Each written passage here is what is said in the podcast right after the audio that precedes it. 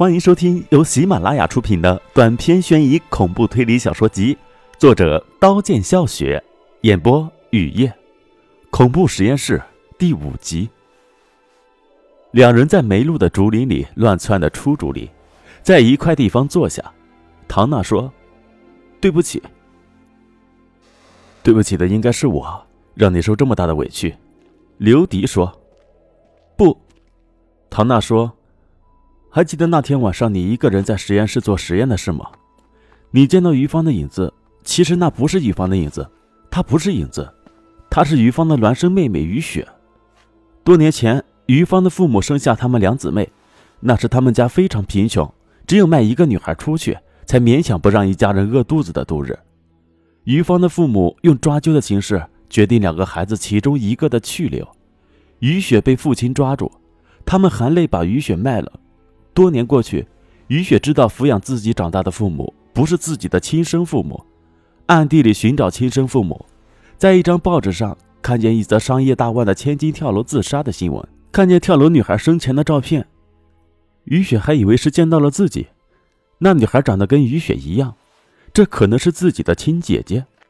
报纸从于雪的手中滑落，因为在于芳跳楼的那一天的那个时间。于雪自己也曾站在三楼烟火绽放的楼顶，没来由的闭着眼睛要跳楼，感觉背后被人推了一把，猛地回头，背后没人，全身却疼得失去知觉。还是邻居徐岩发现晕倒在三楼的雨雪，把雨雪送进医院。雨雪瞒着养父母，根据新闻地址从很远的城市来到这里，找到自己的亲生父母，要和亲生父母相认时，上网无意中浏览到一则信息。同卵双胞胎，由于他们出自同一个受精卵，接受完全一样的染色体和基因物质，因此他们性别相同，且就像是一个模子里出来的，有时甚至连自己的父母都难以分辨。这种相似不仅外形相似，而且血型、智力，甚至某些生理特征、对疾病的易感性都很一致。然后又看了许多同卵双胞胎有心灵感应的真实案例，有个女人生在洛杉矶。他的同卵双生妹妹在两架喷气式客机与卡纳里群岛地面互撞时丧生。他说，在那时刻，他突然觉得身体被热气包围，全身剧痛，眼前一团漆黑，心神恍惚，而且从此以后始终没有恢复平静的心境。一位年轻姑娘正在发生腹疼的时候，有人告诉她，她的孪生姐姐因阑尾炎而住进医院。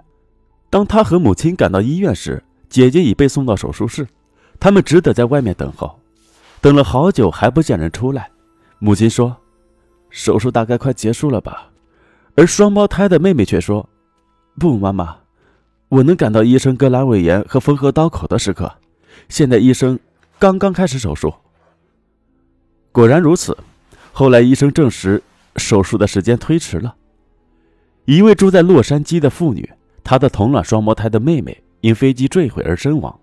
恰恰就在那时，他突然感到全身炎热、剧疼，眼前漆黑一片，并且从那时开始心神不安。不久就传来这个噩耗。于雪觉得姐姐不是跳楼自杀，是被人谋杀的。于雪到学校找到你，第一眼看见你，心底的声音告诉他，是你把他姐姐推下楼的。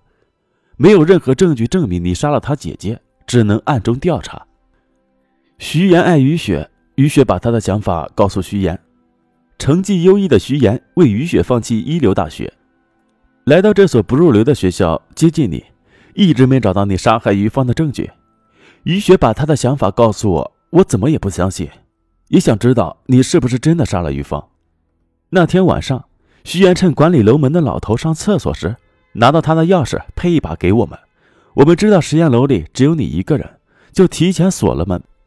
把实验楼的总闸拉下，你到一楼打不开那扇铁门。你给我发信息，我没回，我把手机关机了。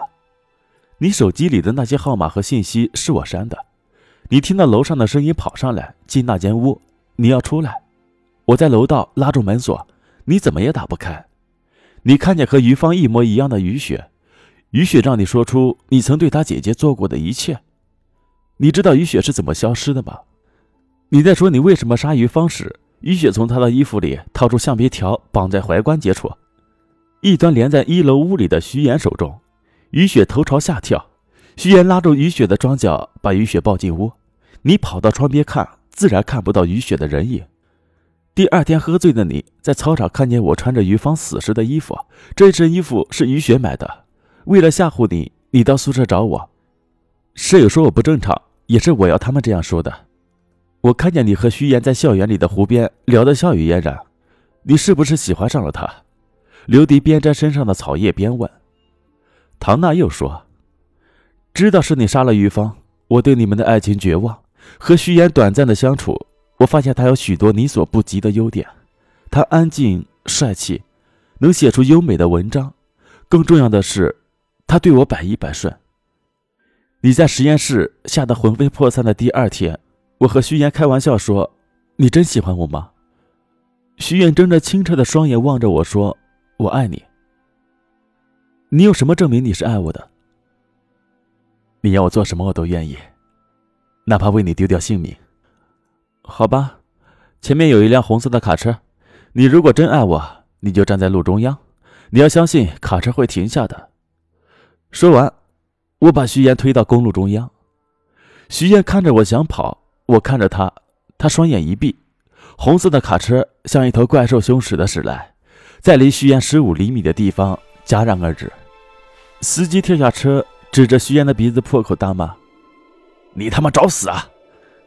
看着徐岩无辜的模样，卡车司机脸气歪的表情，我觉得非常快乐。我拉着徐岩的手跑，留下惊魂未定的卡车司机一个劲儿的在我们身后破口大骂。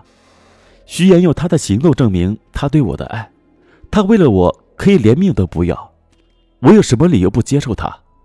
我们开始了交往。他约我到湖边，我们聊起那天的事，都开心的笑了。我哪知道我掉进徐岩设计的局，徐岩根本不爱我，差点被卡车撞的那回，他没有跑，不是因为我，是为了雨雪。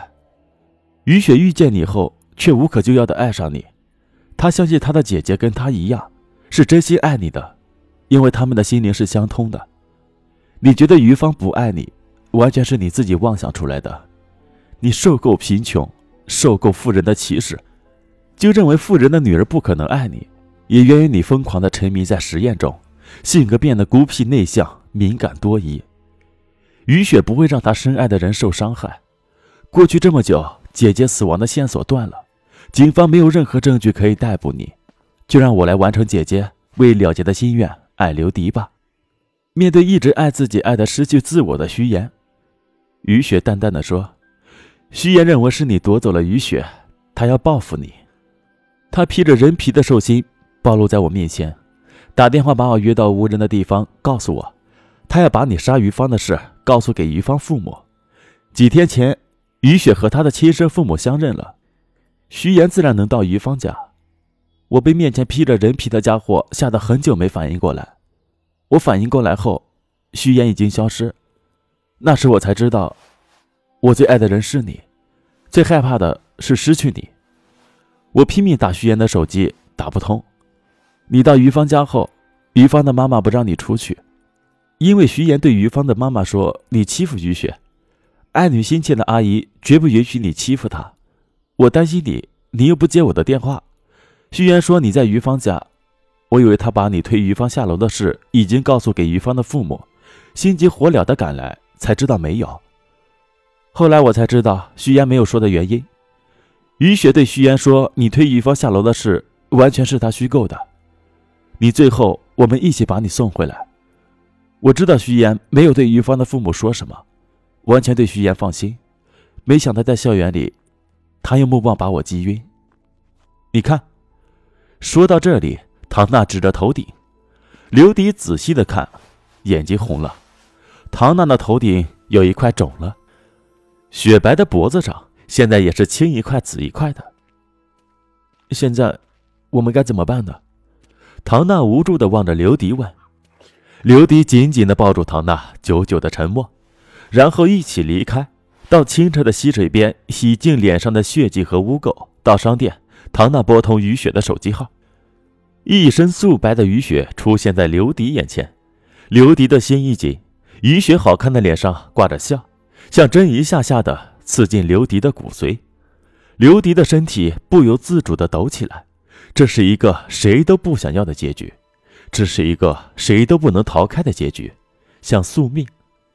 沉默，恒久的沉默。